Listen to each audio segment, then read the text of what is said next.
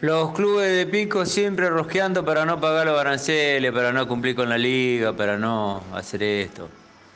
Les aviso, les aviso que, que estoy recaliente. Eh, todos los, o la gran mayoría de los clubes del interior han colaborado porque la plata, esto de pico le parece que la plata es para cuevas. Eh, y que yo me saco plata de la liga para vivir, pero la plata de la liga es para mantener los dos empleados que tenemos, uno en, negro, que lo tenemos en negro, y el otro, y el otro en blanco.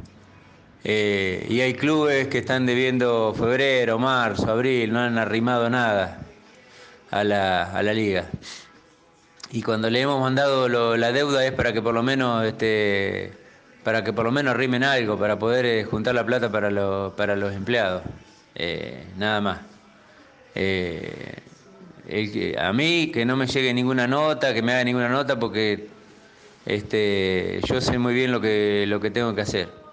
Y lamentablemente políticamente lo que quieren hacer es dividirnos, eh, eh, dividirnos y crear caos dentro de lo que es la liga si van a empezar el primero de julio a entrenar y lo que piensan hacer, este, eh, a mí no me manden ninguna nota porque la nota la le, levanto a la página y la rechazo por improcedente.